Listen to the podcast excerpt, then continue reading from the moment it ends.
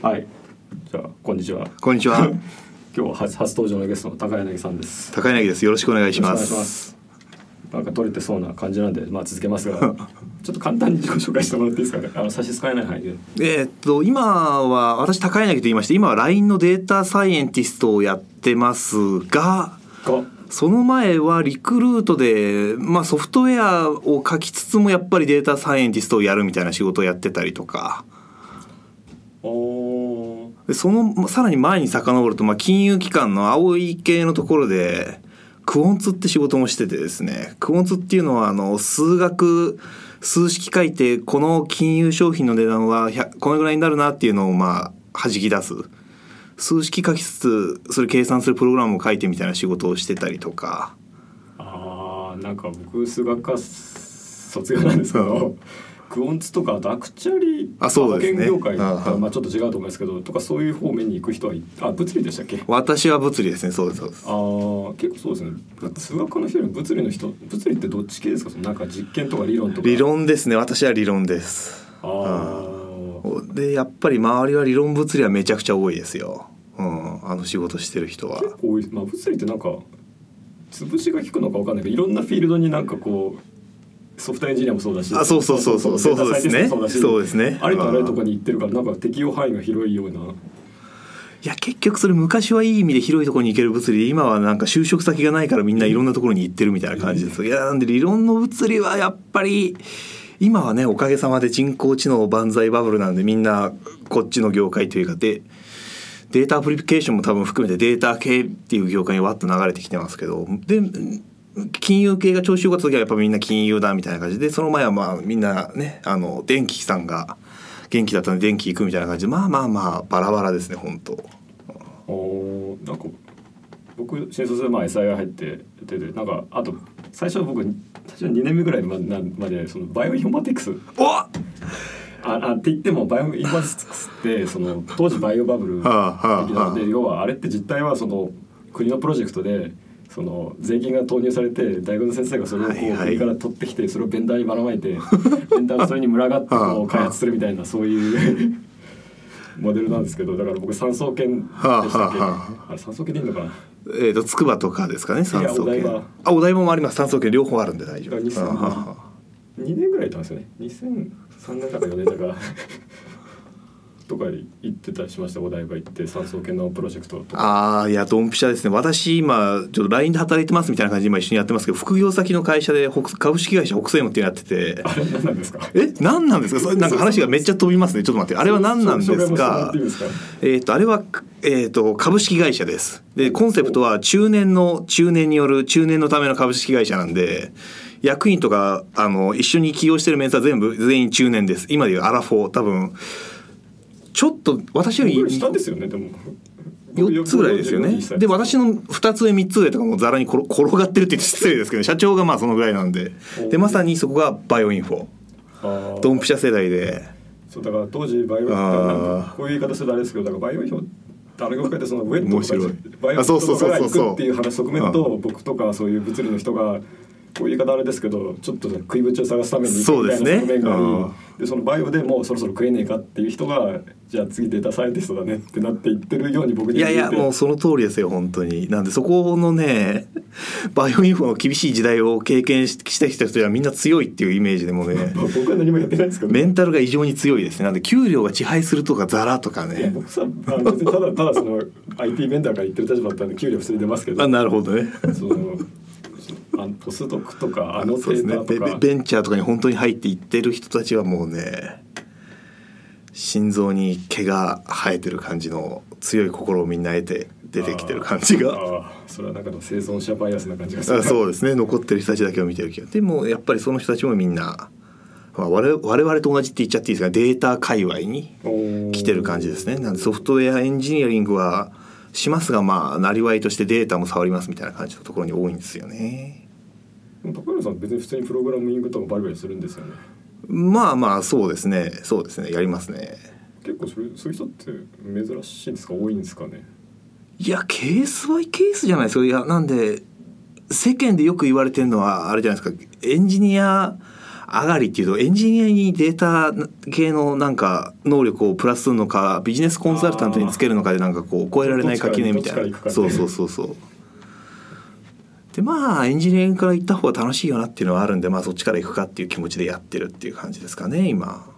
なんかプログラミング言語的にはどの辺が一番自分の母国語なんですか？Python とか R ああいや結局ぐるっと回ってあそうなんですよ。新卒1社目さらにもう一個挟んでてそこ半導体の会社だったんですよ、東京エレクトロン的な。あそうそうそう。あれの下請けの財団法人みたいなやつがあってうん。東京都の狛江市かな？にあるんですけど。でそこでもうあれですね。もう懐かしいですね。もう10年以上お互い前じゃないですか新卒って。ボーランドの C プラプラの時代です。わわかりますわ。かります。BCC であそう。BCC でコンパイルする時代。であれがもうほぼスタートみたいな。うおーみたいな。なんで Windows アップですよ。あうあ Linux じゃないんだ。そう。で社内で使うデーあれもいわゆるデータ解析なのかな。データ解析用のツールを C プラで書いて社内の人がその Windows マシンで使ってえー、となんていうんですかね。半導体の分析した結果をお客さんに返すみたいな。んでこの半導体壊れてるけどそれはここでなんかこううまくシリコンが酸素と結合してないからですよとかちょっと割合がおかしいからですよとかいうのを測定装置で出したのをさらに解析分ソフトウェアで出して出すみたいな感じなんですよねプロセス。お客さんから半導体もらって動かない原因を、えー半導体の分析装置で測定してその結果をレポーティングしたり解析するためのソフトウェアにかませて納品するっていうところのこのソフトウェアの部分を作るって感じですね。おお泥臭そうな匂いがしますけど。まあそう C プラね。そうそこで C プラ始めてやったんですがやっぱりね肌に合わずが当時ずっと2003なんですよ。2003ってのはどういう？えー、となんか C プラの企画みたいなのがいっぱいあってあなんつうんですかね。い最近はすごいモダンになっちゃったんですけどあの頃はなかなかこうね厳しいというかいわゆるシェアードポインター今だとあのガベージコレクション付きのオブジェクトニューで作れるじゃないですか僕たち。Java とかでも何でも。で僕僕 Java しかあんまりわからないんですけど。でほっといても勝手に、あのーメモリ削除してくれるじゃないですか。まあ、GC 的な話そうですね。はい。でその時の2003にはデフォルトでは入ってなくてブースト C プラプラみたいな有名な業界では有名なのがあって、ね。そうそうそうそう。あれを使ってこう頑張るみたいな感じなんですよね。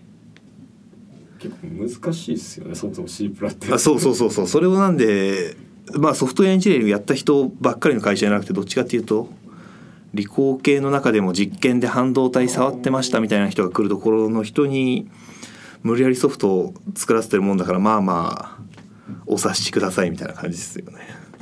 僕普通にあの C のポインターで挫折した口なんで、いやいや C でさえ難しいのに C プラとかもっと難しいそうですねなんでもうそうそうそうでそこはまあ独学でいろいろやりつつもでも結局2社目の金融はやっぱり C++ VBA ですね。もう悪名高い。ほう。それ VBA ってことはまあ Windows なんですよね。そうですね。なんで金融機関の8割9割のあのプライシングするツールプライシングっていうのはあの金融商品の値段計算するツールは多分日本だとほぼもうエクセルですねインターフェースが。トレーダーがエクセルにパパッと入れると VBA がある程度データさばいて C++ で作ったまあ DLL といいますかダイナミックライブラリに計算投げてみたいな。そうで DLL 職人ですよほとんどはあそこあの業界は、あれでもなんか DLL 地獄的ななんか。うんいやいやいやありますよありますあります、うん。DLL 懐かしい。いやもうもういや僕そんな触ってないんです。もうよ僕割と入社してすぐ結構 Java だったんで、はあはあはあい1.4とかの時代ですけど。いやいやいいいいと思いますよそっちの方がまだと割と入社よりずっと Java ですけどね僕は。今も幸いにしてね Hadoop とかって Java ベースみたいな感じになってますよね。合ってますか？あってもちろん。そうっすよね。あ僕なんか56年前6年ぐらい前に転職ここに転職したんですけどだからまあその Java の仕事やってたからでまあそれこそ前職僕あので派遣とかでリクルート行ってそのハードオープ周りとか触っててその経験があったんでまあ転職できたみたいなところもあるんですけど いい話ですよもう。まあだからそういう意味では、まあ、最近の Java 結構いろいろ変化が。最近の情報いけてますよねなんかね最近あの無名関数がいけてる感じで書けるようになりましたとかあるじゃないですか。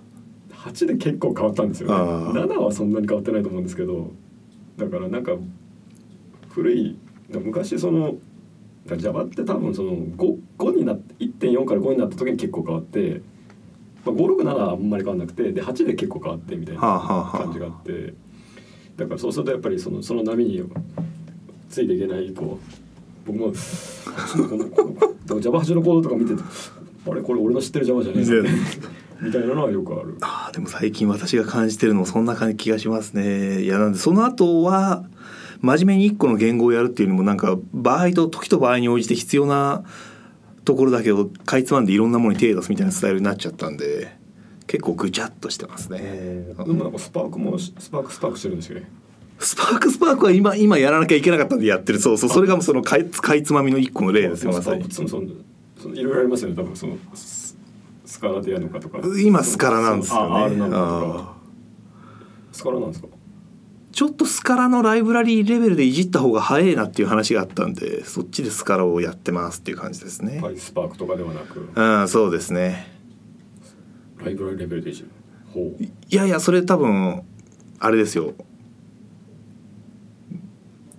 会社のウィキとかにまとめて今多分そのうちどっかで話しますねドック外の勉強会でこの内容みたいなこういうふうにやってますよみたいな事例としてへえ。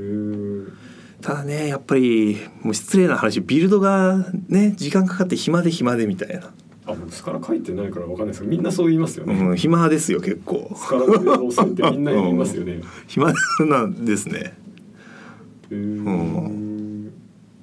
そそれ普通に最終的にはあちなみにインテリジェで書いてるんですか？今は、えーインテリジェですそうそうそうそうあのコミュニコミュニティエディション版ですがインテリジェ使ってやってますね。優勝使えるじゃん。え優勝使えるの？弊社優勝使えるよ。あれ？俺よく分かってないみたいな。しか書いてないけど。使います。一応使います。LINE に来るとインテリジェが使えますってこれプラスですからみんな聞いてる人で大丈夫分かんないですけど。普通だろみたいな。一応言っとくと使えます。優勝版使います。そうなんですよねいやなんでそうずっとやるわけじゃねえだろうっていうこうね。あらああらかじめの諦め的な思いがありみたいな。ねインテリジェもよく考えたらいろんなバリエーションがあるからよくわかんないなその R が書けるやつ R はないかもしれないけど Ruby のなんとかとか Python パイありますねちょちょっと僕どれがどれが使えるかはちょっとあまり把握してないんですけどそう Python のやつはコミュニティエディションでなんかもう相当いけてるっていうかまあ本本番っぽいやついやエンタープライズマン的なノリなはずだけど多分そっちはな Java はなくてみたいな。で GoLang も同じなはずなんですよね。さすがにねあらゆる言語をサポートするのはちょっと大変なそうそうそう。えーそういうので。で基本的にはそこでなんかデータ分析的なコードを書いて仕事してるそうそうそうでそうですね。なんで R と Python をメインに使ってますって言ってても大体 R の方が早く終わるんで R ばっかりになっちゃってるみたいな。変調ですね今だと R ってなんか他の Python とか Ruby とかと違って基本的にそのデータ分析専用の DSL みたいなああいやいやそうそうそうそうマジでそれですね。なんで DSL を作れる DSL なんですよさらにややこしくて。なんでいろんなこう文法の亜種が最近登場しまくってて。あただそれはほぼ直感的みたいになってるんでマジ早いっていうので多分今のデータサイエンスチームはみんな最新のいけてる R の中のデータ処理文法 DSL でプログラム書いてるみたいな感じですかね。あなんかその R 派と Python 入るとかってあははは ありますね。まあ両方使うのかもしれないですけど、まあ両方でいいんじゃないですかねケースバイケースで。うんそこでコニョコのデータややるっていうそうですね。えー、うんなるほど僕 R はさすがに書いたことないなまあ Python とあんま変わんないっちゃ変わんないけどデフォルトがベクトルなのがまあ使いやすいかなみたいな感じですかね。えー、他の言語でいうところの可変調配列が基本みたいな感じですか。まあ会長配列ぐらいはまあありそうですよね、どなの言語もんでイントとかストリングの型のオブジェクトみたいなのじゃなくても初めっからストリングのアレイとかイントのアレイみたいなのがデフォルトなんですよね。なんで基本的に全てがベクトル演算されちゃうみたいな。うん。しかもエレメントワイズですね。1から3までの要素を持ってるやつと4から6までを持ってるベクトルをあったとして足すって書けばもう要素ごとにエレメントワイズに足し算してくれエてレメントワイズに足し算されるってことは579みたいな感じのベクトルに化けるって感じですか。123と C56 があって足し算。五五が五が来るってこと？そうですね。それ5ですね。で次2と5なんで7はいはいはい。で次3と6なんで9が来るみたいな感じあですでまあね言うてデータのレコードなんて1行なんてことはないわけで普通に行で長いだろうしみたいな。生と名でバラバラの列で持ってるような名前があったとしてストリングのベクトルの足し算だったらただただ足すって書けば終わるじゃんみたいな。うん。処理を書くのに向いてるんでまあまあ楽ちんっていう感じですかね。それ最終的にで整形してなんか作ったデータどういうアウトプットになる？なんかタブローに壊せるとかそういう感じなんですか？いや今だともう。そこで可視化した結果をアウトプットにしてるのが多分データサイエンティストの多いですあね。れで。も可視化できるんですあそうそうそう。ですかなんで可視化がもともと強いのも人気の一つですね。あそういう感じなんだ。可視化は強いですね。今だともうだいぶめちゃくちゃでその辺に落っこちてるなんか JavaScript のライブラリ大体取り込んであるから全部 JS にはけますみたいな。GS に送ってどういうこと？今だと何でしたっけね。例えば地図だとリーフレット JS っていうなんか JavaScript 上で使える地図の上に物を置けるライブラリみたいのがありましてなんで R の方のデータフレーム形式、まあ、いわゆる表ですよ Excel の表。で、えー移動経度の列でなんか表示したいテキストとかやってそれをそのままポイって R からリーフレット JS に投げ込めて指定した緯度経度の位置に必要なテキスト情報とかをポイントで出せるみたいな。うんなんでわけのわからん可視化がやりたい放題みたいな感じなんですようね。んそういう感じ。でその結果を見てああここの地域はなんかこうユーザーさんが多いね少ないねとかいうのを見ていくみたいな感じですかね。な。ああそうそうそうできますできます。す。可視化用途に使ってる人が多いんじゃないですかね。なんかこうものにもよりますけどちょいちょい有名企業さん海外のいわゆるファング的な人たちの論文であこれ絶対あれで図作ってんなみたいなのもあるっちゃあるんですよね。それはまあ知ってる人が見れば一発でわかるみたいな、まあ、フォーマットなんですよ。うん。うん。そそんな。そんな感じですねそう。なんかあれですよ。おオーストラリアでポスター発表とかしたんですけど。オーストラリアでポスト発表しましたね、うん、あれはどうどうしたオーストラリア。中でこういう感じでやってますっていう話をしてきたんですがやっぱねあっちは R の中の開発寄りの人が多いかな。どういうこと？えフューチャー R みたいな R の将来を考えるみたいな話とか。ユーザーよりとかではなくて？ユーザーよりもありますしこういうの作って俺こういうの作ってみた多いです。なんでマジで。なんで柳島作ってみたみたいな。もうちょっとちっちゃい版。あの解く解くべき問題のサイズがもう少し小さい版とか。例えばまあベタなとこだと今までいい感じのストリングのプレイスホルダー系のライブラリがなかったんですよ。あのあるじゃないですか。中括弧で囲んででやっていくとそうそううまいえいい感じに変数で置換してくれて SQL 書く時とか便利みたいなのがなかったとかはいうのが最近まともなのができてやったぜみたいな話とか。うん。いやいや昔で言うあれですよ。C で言うエスプリント F とかかな。わかります。パーセント S で書くやつでそうそうそう。ああいうのはあった。であれでなんかこうおのおのオレオレ関数書いてみんなごまかしてたのをまあきちっと一ライブラリというかプロダクトにしてくれましたっていう人とかですかね。あれ R ってなんか R パン的なのがあるんでしたっけ？あります。C ランがあります。これは空欄か C ランかで派閥が分かれて私は C ラン派ですね。CRNAN か。え二つあるんですか？いや読み方ですね C ランなのか空欄なのかみたいな。ほうほうコンプリヘンシブ R アーカイブネットワークみたいな感じですか。まあまあ多分あの C 版とかののパールとかのやつと同じだと思いますけどね。それはなんか普通に誰でもす誰でもなんか普通にアカウント作ってアップロードできる。あできますできます。なんでその辺のノラライブラリーは Python と同じぐらい充実してるんですが違うところは多様性がないっていうところなんですよねごく一部のスーパーウルトラデベロッパーみたいな人たちが超絶強力な開発力を持ってて大体その人たちの作ったパッケージがどんどんデファクトスタンダードになっていくんで逆に言うとそこにだけ乗ってきゃいいみたいな感じなんですよまあユーザーとしては楽かもしれないあいやいや楽です楽です。なんで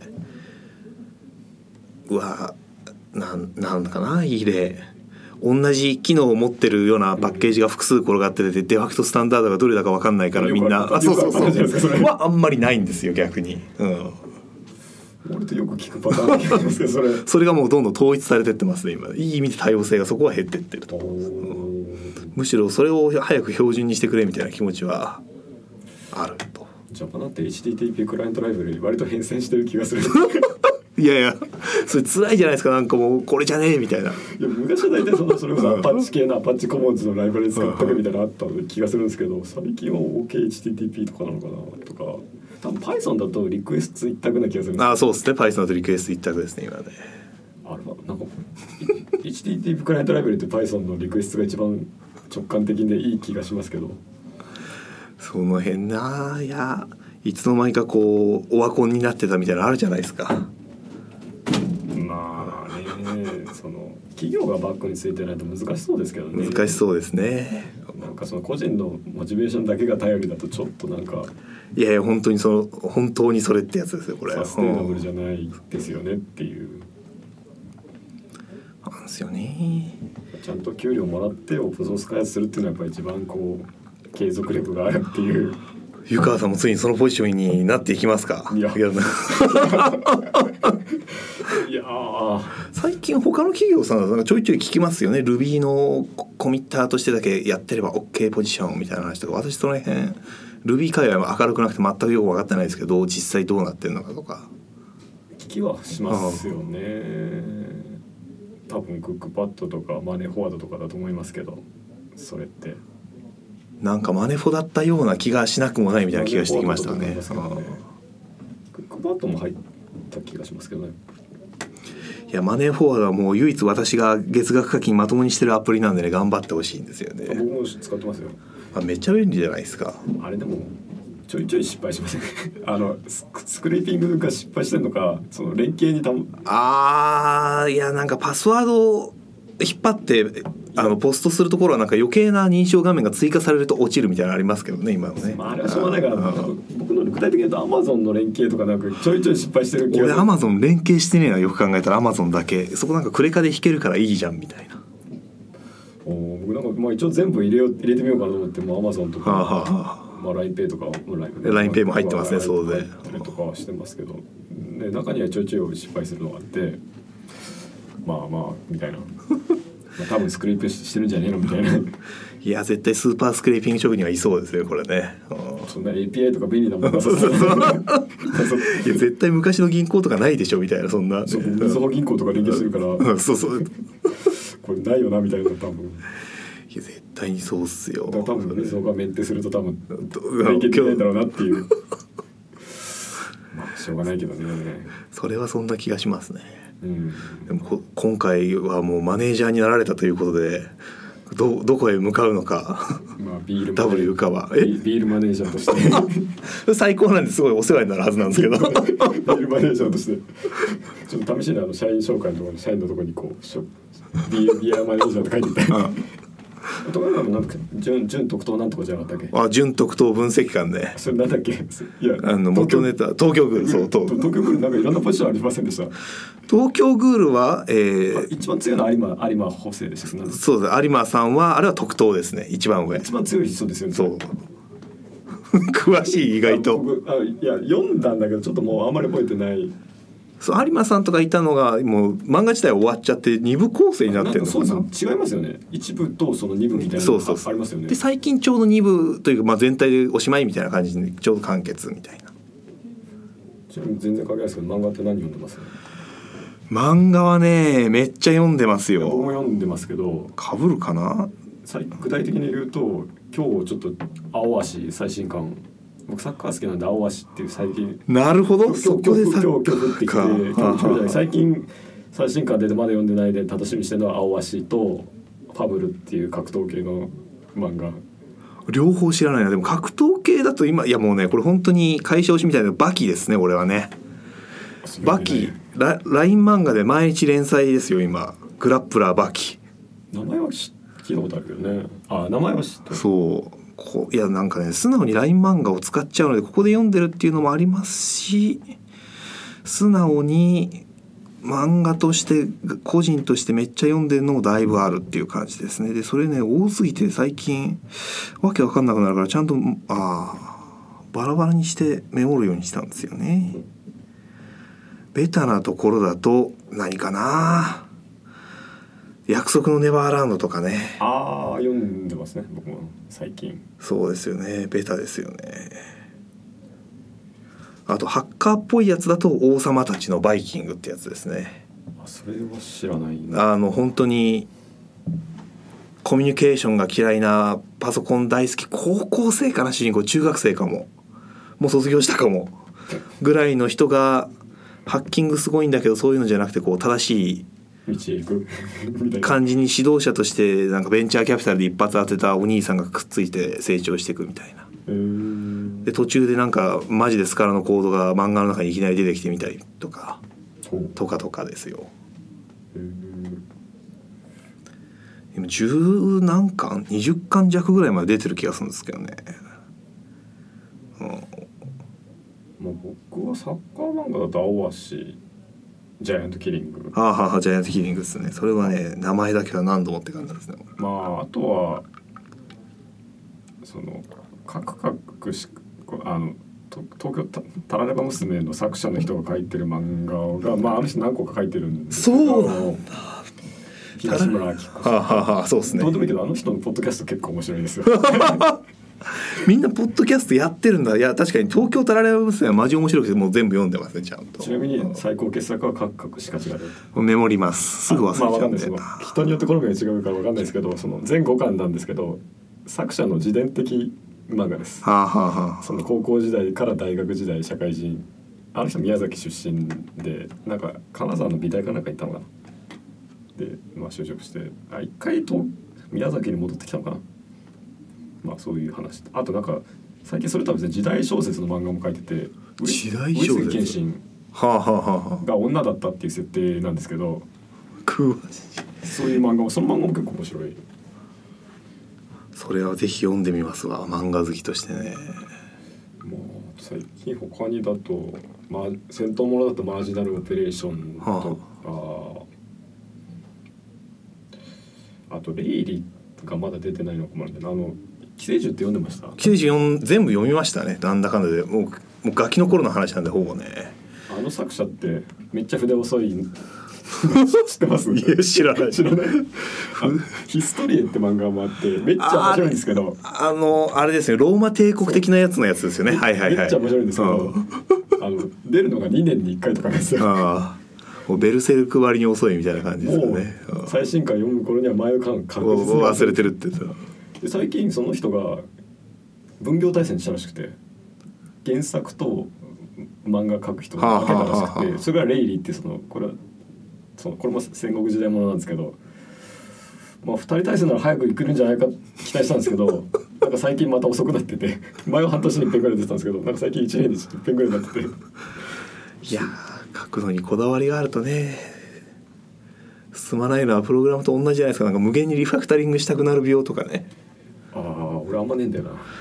今日もなんかこうこのコード似てるから関数にしてくださいみたいなコメントつけて「ひ」みたいなのやってましたけど。あーまあそれは正しいレビューですね正しいレビューだなキャプテン筆遅い系だといわゆるねあれ？いやでもゆか中学生「ハンターハンター」とかもね。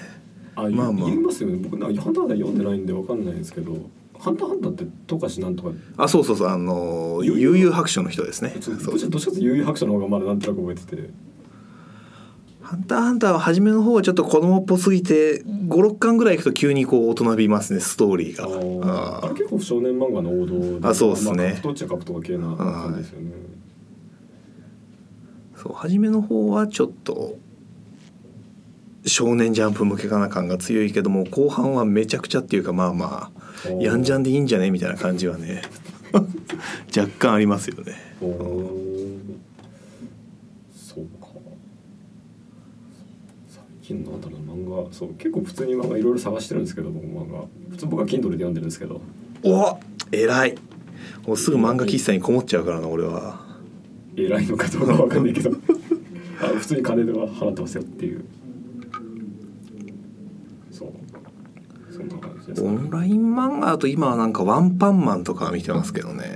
わかんねええ？やわかんない。あワンパンマンはもともと本当にインターネットコミックだったんですよ。でそこで人気が火がお。人気に火がついてえっ、と原作者の人は多分ストーリー練る方で作画があれですね「アイシールド21」昔でいうところのアメフトの漫画とか描いて絵がすんごい上手い人なんですけど、そんな漫画だってあるとう。ん昔のジャンプですね。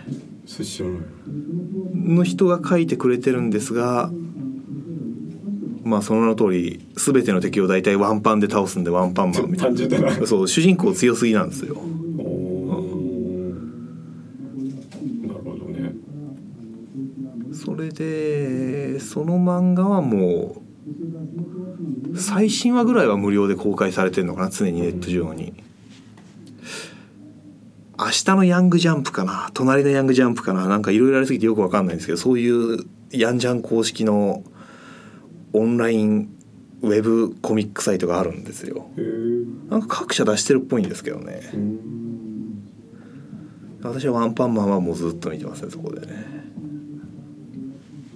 アンパンマン。ワンパンマン。多分インターネット漫画としては相当有名な部類な気がしますねワンパンマンは。ニッチじゃないですか結構。いやアニメ化されてる気がする。え？アニメ化されてるでしょワンパンマン。ちょっと待ってい。や知らないや私もアニメは見てないですけどね。あ大丈夫そうですね。ほらワンパンマンテレビアニメ公式サイトがあるんでこれ。ある顔だけ気がしますけどこれ。おー。そうっすね。っていうのを読むのは漫画ですかね。そうそう。なんで一日漫画読んじゃうとねすぐ潰れちゃうんですよね。読みすぎ。あまあまあ、いやいや、まあ、読みたい漫画いっぱいあればまあそうなりますよねっていう気はしますけど。お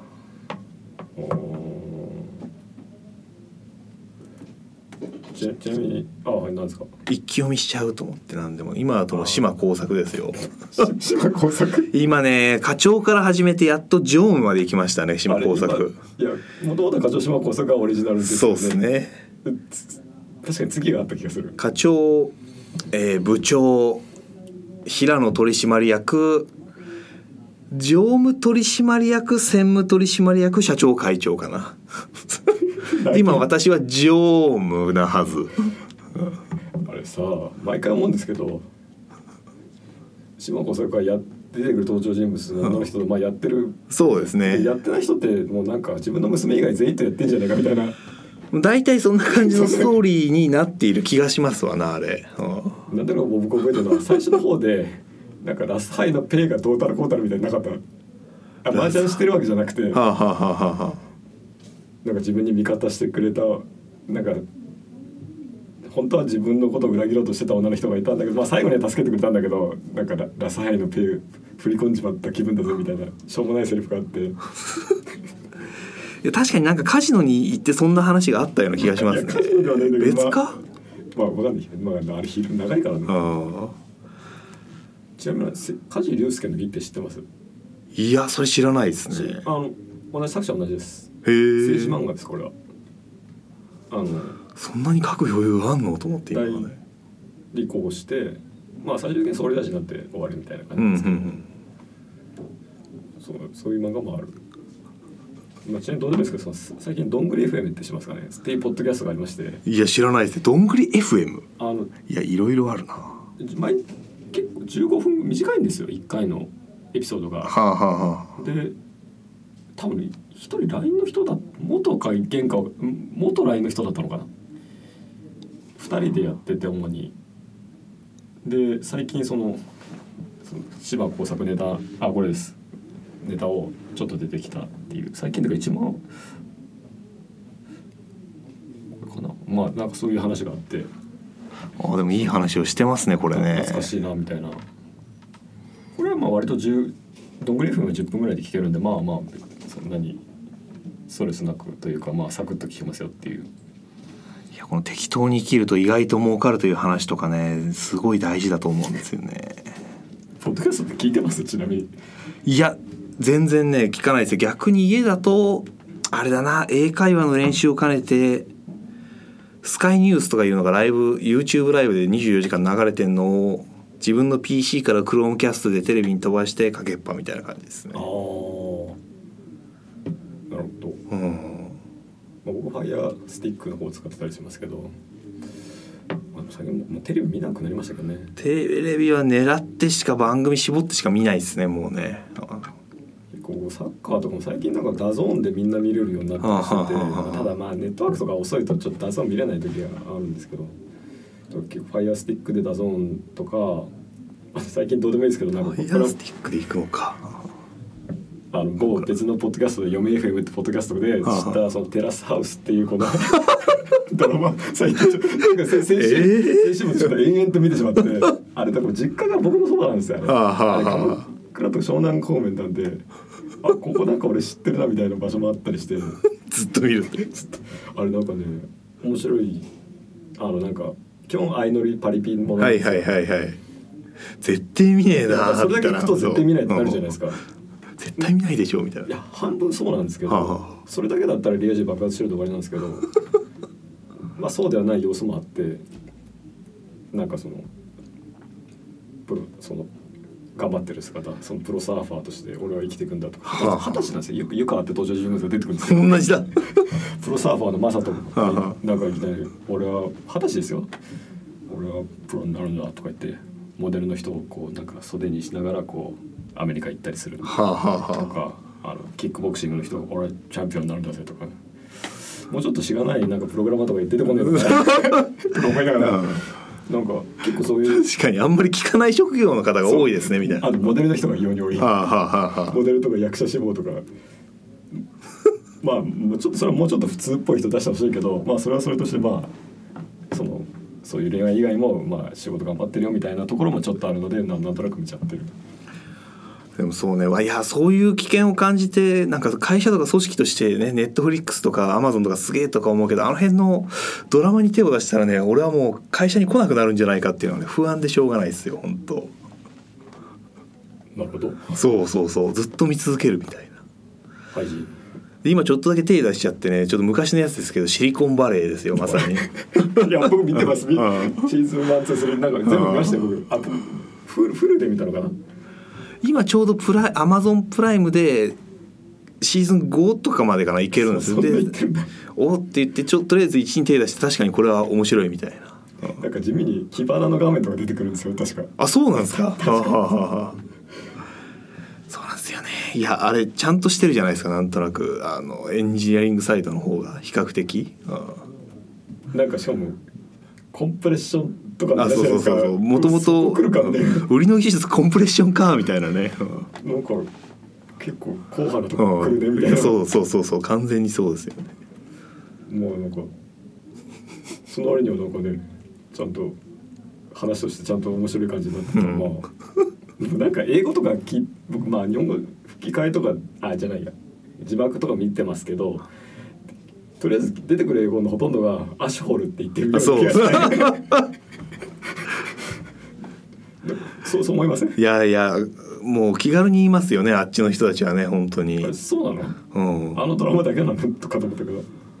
昔ニューヨークに旅行に行ってセントラルパークっすよ。ラランニングするじゃないですかお互い、はい。で俺はあそこ1 0キロ一周やってやるぜっつって行ってる時に黒人に話しかけられたのを無視したらもうアスホールですよ。え？みたいな。それだけで俺クソ野郎なの？みたいな感じで。そう。もうすぐ。うんそれはどうなんですかそうカジュアルなもう感じなんですかね？うん。そんなに罵倒してるって感じじゃなくて冗談な感じなのか地みたいな感じなんですかね？日本語だと。ニュアンスがね確かに。よくわからんですよね、まあ罵倒してる用語であるのは間違いないと思いますけど、なんかまあどのぐらいの罵倒度合いなのかが。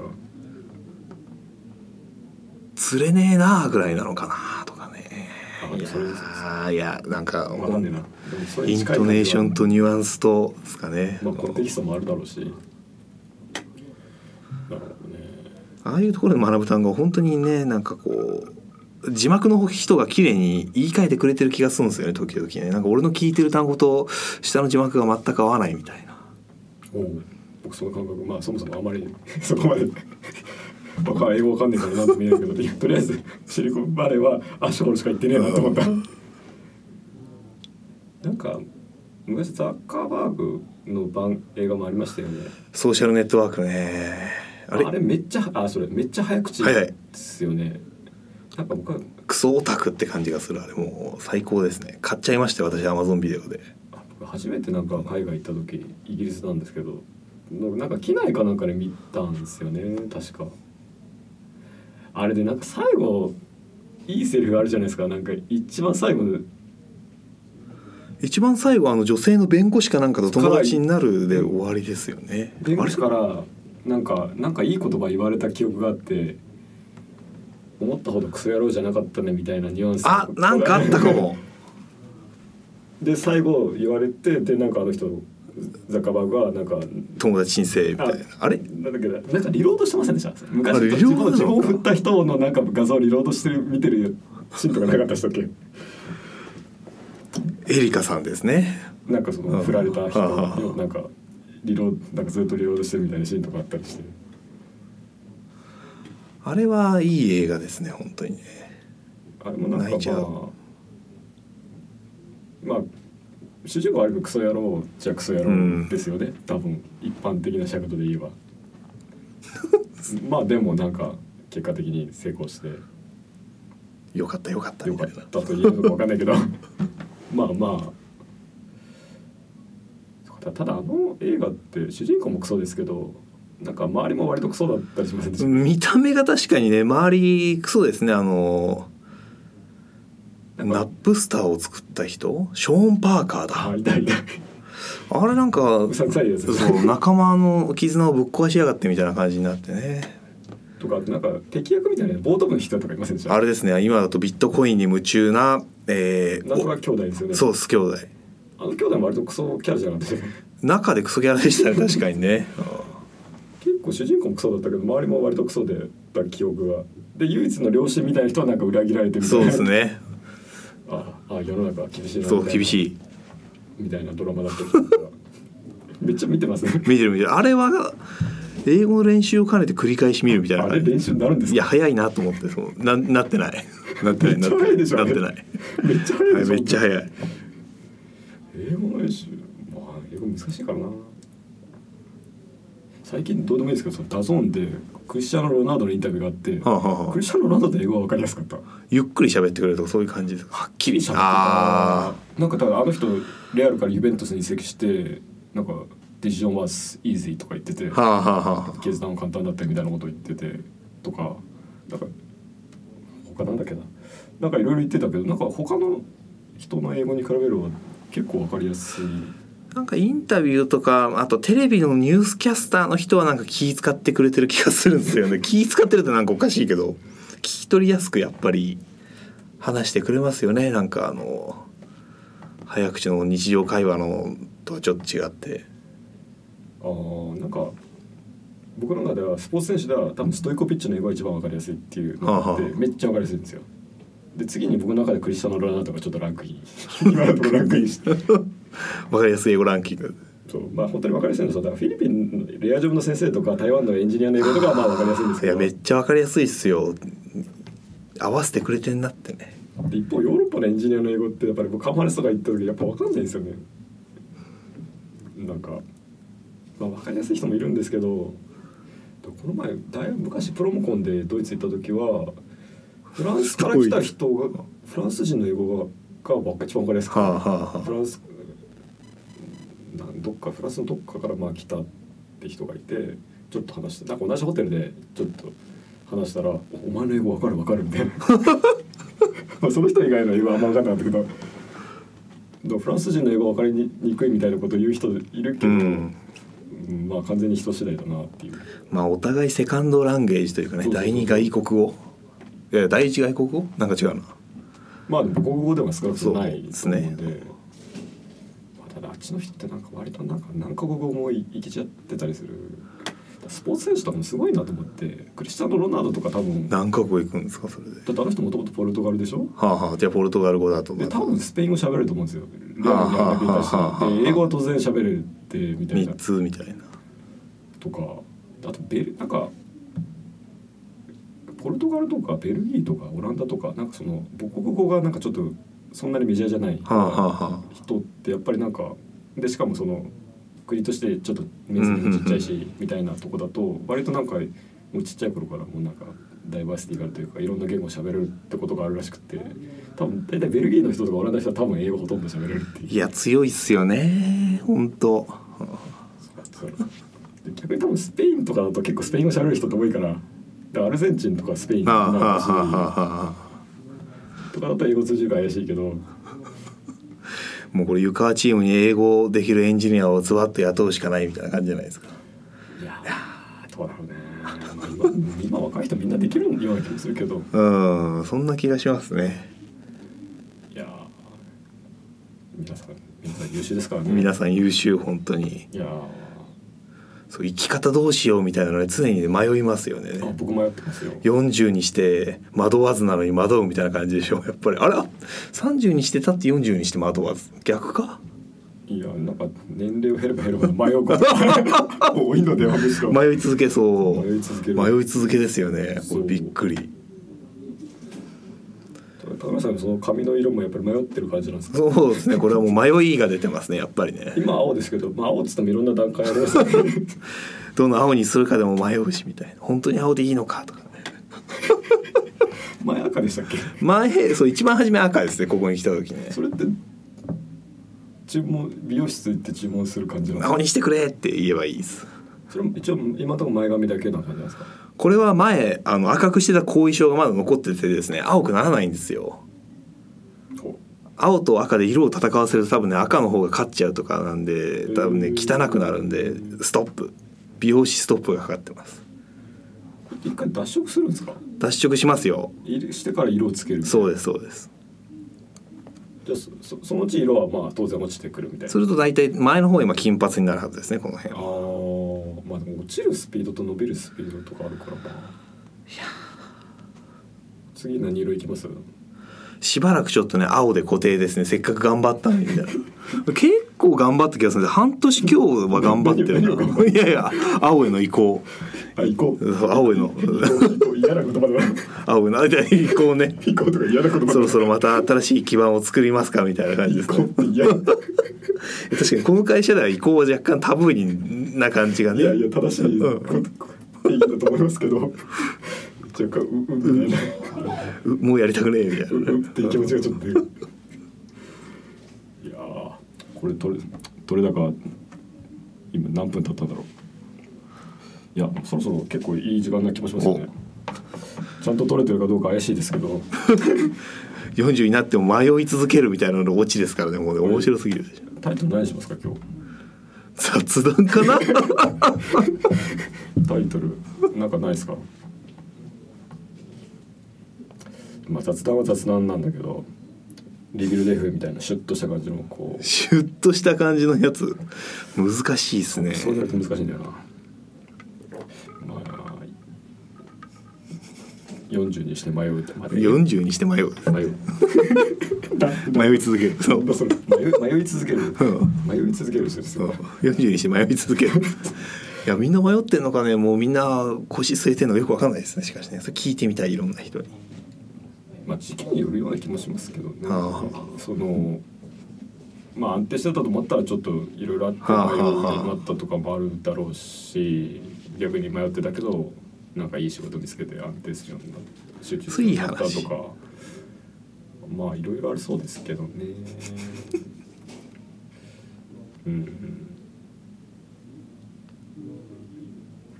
まあ迷い続けますが。僕は迷い続けそうですけど。迷い続けとかキャリアインタビューは興味があるんだよな。どうどういう？え次何やんの？みたいな話。これからの話？そうみんな何やる？みたいなそれってスッと出てくる人ってあんまりいなそうな気がしますけど。ああやっぱみんないややっぱみんな迷い続けますねそう考えるとね。人によると思うんですけどそこでスッと出てくる人はまあまあ難しいですよね。僕なんかやりたいことある人ってごく一部だと思うんですよね。本当にやりたいことある人って。みんななんかそのなんとなく手元のものからちょっとこれは俺やっぱ違うかなみたいな。はあはあはあでやりやりでちょっとやいろいろ目の前のことをやっていくうちにあれこれなら俺いけるかな。はあはあこれはちょっとさちょっと申し訳なく合わないかなみたいなのになってくのかなっていきなりそういうのがなくて僕これやりたいです。はあはで難しいそれこそイメージで選ぶしかないかなってなる。これは柳島誕生秘話みたいになってますか今。いや全然全然そうやってったらできましたみたいな。いや全然関係ないですけどいやだからなんか綺麗なねストーリーを求めちゃうね。そう。なんかそのやりたいことあるんですかって聞くのはある種のなんかちょっとなんかちょっと詰めてる風にも取られかねない気がしてて。おおいいマネージャーかば好感度上がっちゃったそうビールマネージャー。こここがだからちょっと。だからなんかその僕はこれ言い方するとあれだけどやりことやりたいことあるっつってスッて言える人はある種そういう宗教に信じて入ってるぐらいにしか思ってない。別にないからといっておかしいとは全く思わないしない方がむしろ普通だと思ってる確かに聞き方が良くないのかな。何やってたら楽しいとかね。ああまあそれで仕事以外のこと言われてもまあ困るなって。会社で言うんじゃねえよそれみたいな。突き上げサッカー見てていいけどさみたいな。まあ分かんないですよね。うあのサッカー好きだったらちょちょっとサッカーに関わるサービスやりたいんですけど。例えばその LINE ニュースの知ってますあの久保の記事とかめっちゃいい記事ですよ。あそうなんですか。日本代表の久保のあの記事がジーコに会いに行くとか号泣ですよ。そんなニュースあったのみたいな感じですねあったのと思うでしょ。ん。号泣ですよ本スポーツのとこですよね当然ね。当、まあ、あれ結構動線が分かりにくかった気がするな。いやこれなんか自社サービスディスりみたいになってる。やめましょうよ。びっくりした今。あでもなんかそうね。少なくともあの記事は良かったその久保ってだからドイツワールドカップ2006年の時キックジーコを最後まで迷った結果外したんですよははははせまあ、怪我多い人選手だったから外しとけと外したわけですよでまあまあそれからもう10年以上経ってるわけですけどそうですね2006年でまあなんかちょっとなんかまあじそのでジーコにまずインタビューとかしててすごい悩んだんだと俺もいや多分ジーコめっちゃ評価してたからクバはただまあちょっとずっと怪我もついててちょっといいコンディションではどうもプレーできそうもないっていうのもあってもう泣く泣く外したみたいなインタビューがあってで久保が「ジーコさん」みたいなこう流れのあ号泣ですよ。めっちゃ号泣他にもあるんですよ。安倍おしむ会いに行くとか。めっちゃいい記事ですから。ニュースじゃないなもう。LINE ニュースと言いつつそれは。だからっていうニュースを書いてる塩畑さんだったかな。うちの社員だと思うんですけどもともとスポーツ紙の記者上がりの人で強い。でその人の入社の記事とか結構面白くてなんかインタビューされた記事とかあるんですけどうちに。なんか中村俊輔はあはあは中村俊介のなんか担当だったのかな。でなんだけどなんか外れますみたいな話があってなんかちょっと最後だからちょっと飯でも食いに行こうかみたいな感じでこう行ったらしいんですよ。はあは二人で行ったらめっちゃダメ出しされたらしいんですよ中村俊輔に「お前付き合い長いけど全然俺との前詰めてこなかったよね。お前より最近入ったあいつの方が俺のこと知ってるよ」みたいなこと言われて。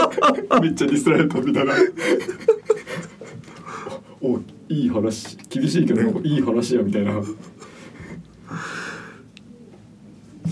それショーノートには書いておきますけど、はい、あショーノートに。ショーノートには入れておきますけど。めっちゃいい話なんでいきなりニュースに飛んでこの話をしてるのかもうよく分かんなくなったような。あ。何からこの話題に変遷してきましたか俺たちは。あの、迷うこう年取ると唐突に喋りたいことが出てくる いやいや綺麗な流れがあったはずですよ。これしかし音音質がなんかいまいちこの安定してないところが気になるんですよね。なんかこれ一応こういうのはだからあんまり強くないわけですけどなるほど。ピッてなんかやると音が大きくなるのであんまりそのバランスが悪いと聞きづらいとかはあるんですけどねまあ多分1時間ぐらい経ったような気がするんで。はい。じゃあ今日はどうもありがとうございました。ありがとうございました